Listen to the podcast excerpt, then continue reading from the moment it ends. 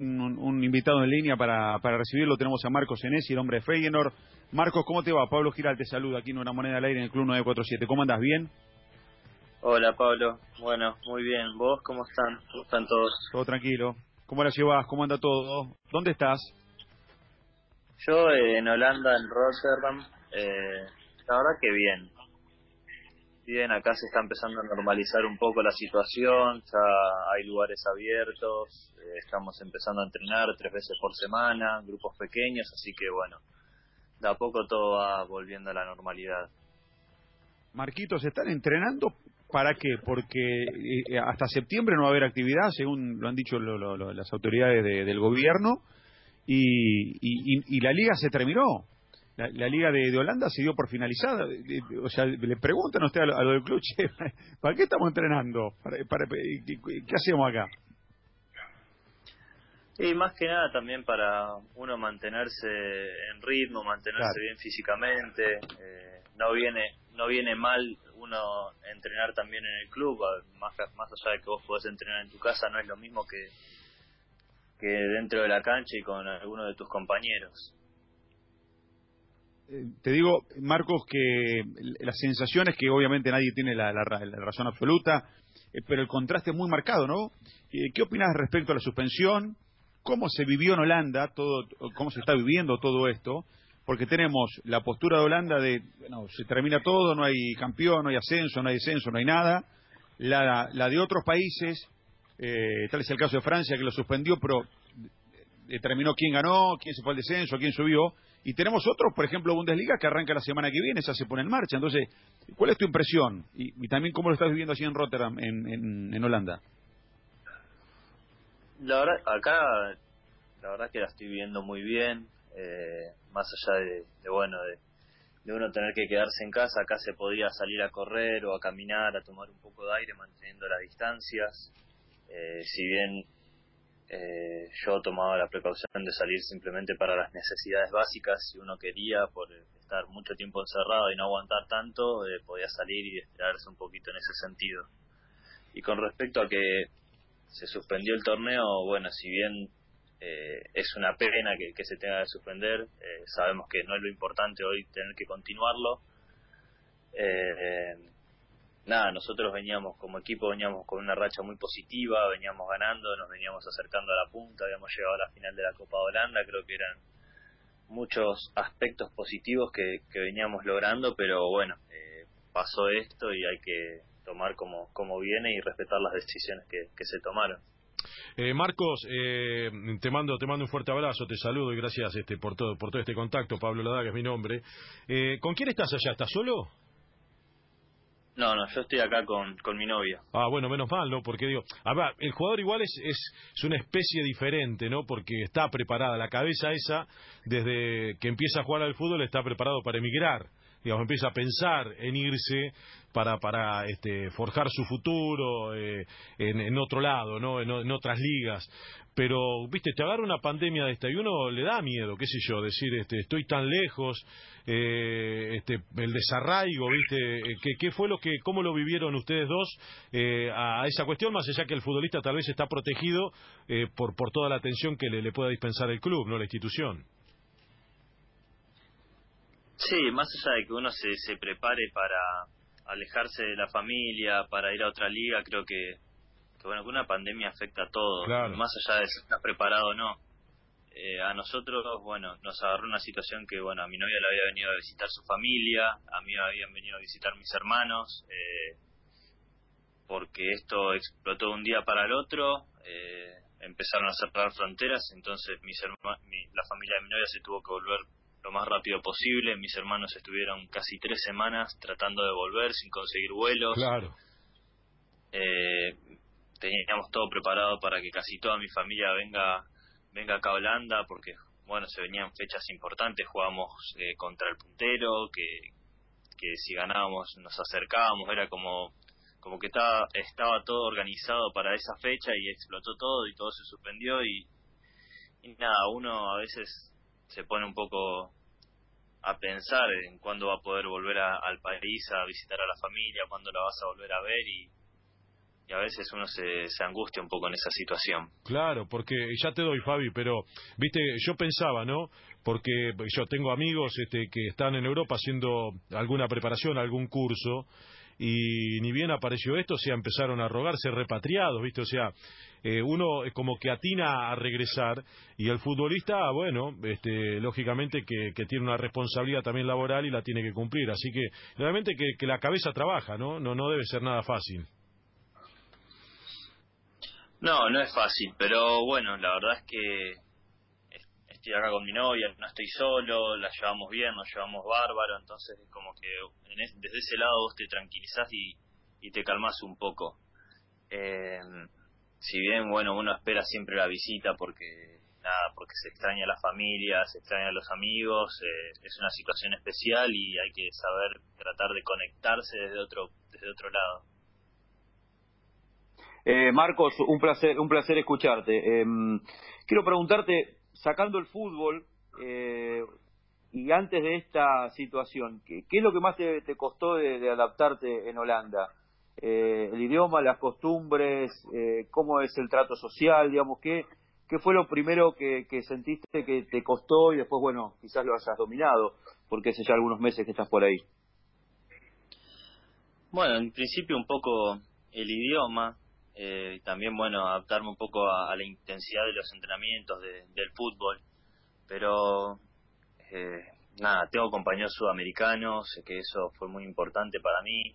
Eh, un compañero eh, sabe perfecto holandés entonces cuando daban explicaciones me, me, lo traducía si bien el, cuando me hablaban a veces en inglés yo entiendo, a veces cuando quería decirme algo específico al técnico prefería decirlo en holandés y llamar a mi compañero para que me traduzca.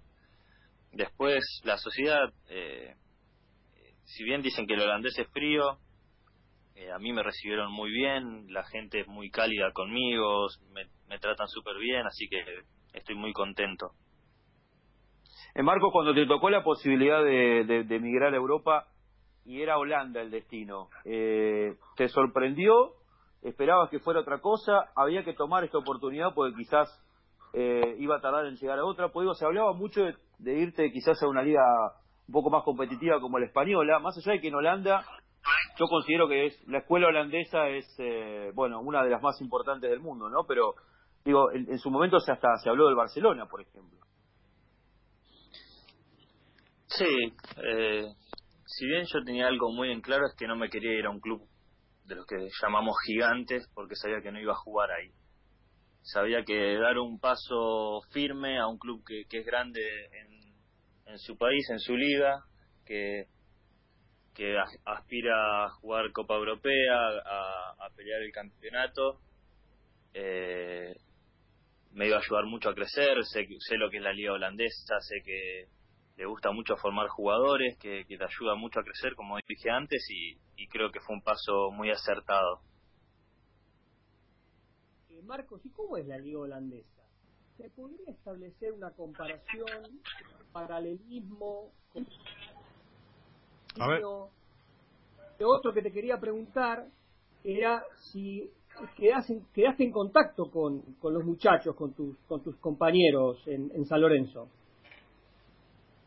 Eh, sí, acá, o sea, la diferencia con, con el torneo argentino creo que es la, intensidad de la pelota, eh, también los controles de, pelota creo que cambian un montón.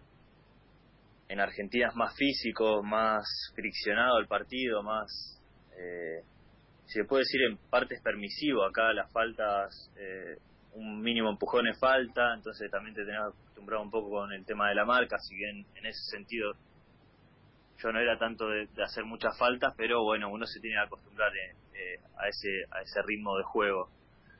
Eh, y con mis compañeros de San Lorenzo, si bien muchos de los que yo tenía mayor relación o, o mayor afinidad ya no están dentro del plantel, mantengo un poco de contacto con los que, bueno, compartí un poco en las inferiores o, o quizá de vez en cuando con alguno de los más grandes, pero muy poquito. ¿Te sorprende un poco eh, la situación económica en la que está San Lorenzo, donde algunos no cobran desde diciembre, enero? Eh, No, no, o sea, no me sorprende porque creo que el, futbolista argentino está acostumbrado a, eso. Eh, no pasa solamente en San Lorenzo. Eh, creo que, que es algo que, deberíamos corregir a, futuro, pero bueno, eh, supongo que en algún momento se, se arreglará todo y, volverá todo a empezar de cero. Vos sabés que acá en, en, en San Lorenzo, jugadores y dirigentes le rezan todas las noches en ESI o, al Feyenoord, porque lo que están esperando es recibir el cheque, el pago, para empezar a, pagar los compromisos asumidos. O sea que eh, hace fuerza. Marcos, hace fuerza. San, sí, sí. sí, sabía. Eh, perdón. No, dale, dale, dale. Eh, sí, sabía de, del bonus este que, que, le entraba al club, así que bueno, contento de seguir contribuyendo de alguna manera. está muy bien, está muy bien. Bueno, Marquitos, eh, nos alegramos de escucharte, esperando a ver qué pase. Eh, yo, a veces cuando veo que, están volviendo algunas ligas, obviamente, todavía son, son presunciones, digo, no se habrá apurado Holanda, ¿no? Y que ustedes seguramente lo, lo habrán charlado un momento, ¿no? Se habrá apurado la dirigencia en suspender todo? Es que, eh, más allá de que es algo que no nos compete como decidir nosotros, porque si nos hubiesen dado la decisión a nosotros, nosotros hubiésemos decidido jugar, obviamente. Pero bueno, es una decisión que, que se tomó, que, uno la tiene que respetar y, y es por el bienestar de no solo de los futbolistas, sino también de la sociedad, de toda la gente. Está bien. Pablito, eh, ¿le, ¿me dejás la última, la del estribo?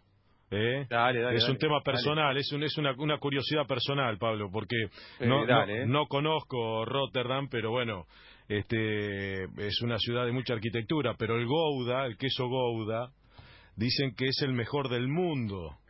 El que, eh, Siempre con el morfio. Y por eso digo, pero, bien preguntada, pero bien el preguntada. Quesito, el quesito, el, quesito. ¿Ya lo probaste al Gouda, Marcos, o no? Y mira, tengo una parte especial en la ladera que va un queso gouda. Qué maravilla. Qué bárbaro. Te digo que es una deli, va, dice, no lo probé, así que Marcos, cuando pegues la vuelta, viste, yo te voy a estar siguiendo. Cuando recibas este un mail de un cabezón así medio extraño que te pide un Gouda, metí uno en la jalabi que yo después te voy a esperar y, te lo pago, lógicamente lo pago, ¿no? Pero para, pero, para Marcos, parecido a qué queso es. ¿A qué queso es? ¿Eh? ¿Cómo, Pablo? ¿Cómo? No, pareció, pareció a qué queso es, digamos, digo, a, que similar a qué tipo de queso es. El Gouda ahí es como un, digamos, es de la familia del Mar del Plata, es este de la familia de este de ese queso semi semiduro, pero tiene este una textura impresionante, un gusto, claro, es, es, muy rico. Es muy rico, no, Marquito, describíselo vos, papá, que estás ahí en el lugar, en el mejor lugar del mundo. Y bueno, de vez en cuando cuando hago picadita, eh, no puede faltar, así que imagínate. No, no, claro. Sale, sale buena picada. Eh, ahora, ¿hay salamín ahí o no? La verdad, porque una cosa, eso es clave, ¿no? picada sin salamín bueno. También es bueno. También es bueno. No digo como el de allá, pero es bueno, es bueno. pero va bien, va bien, va bien. Marquitos, gracias por este rato, ¿eh? Que estés muy bien, cuídate mucho. Eh, y, que, pase pronto todo esto. Ojalá Dios quiera esto pase pronto. Bueno, les mando un abrazo, muy grande. Espero que estén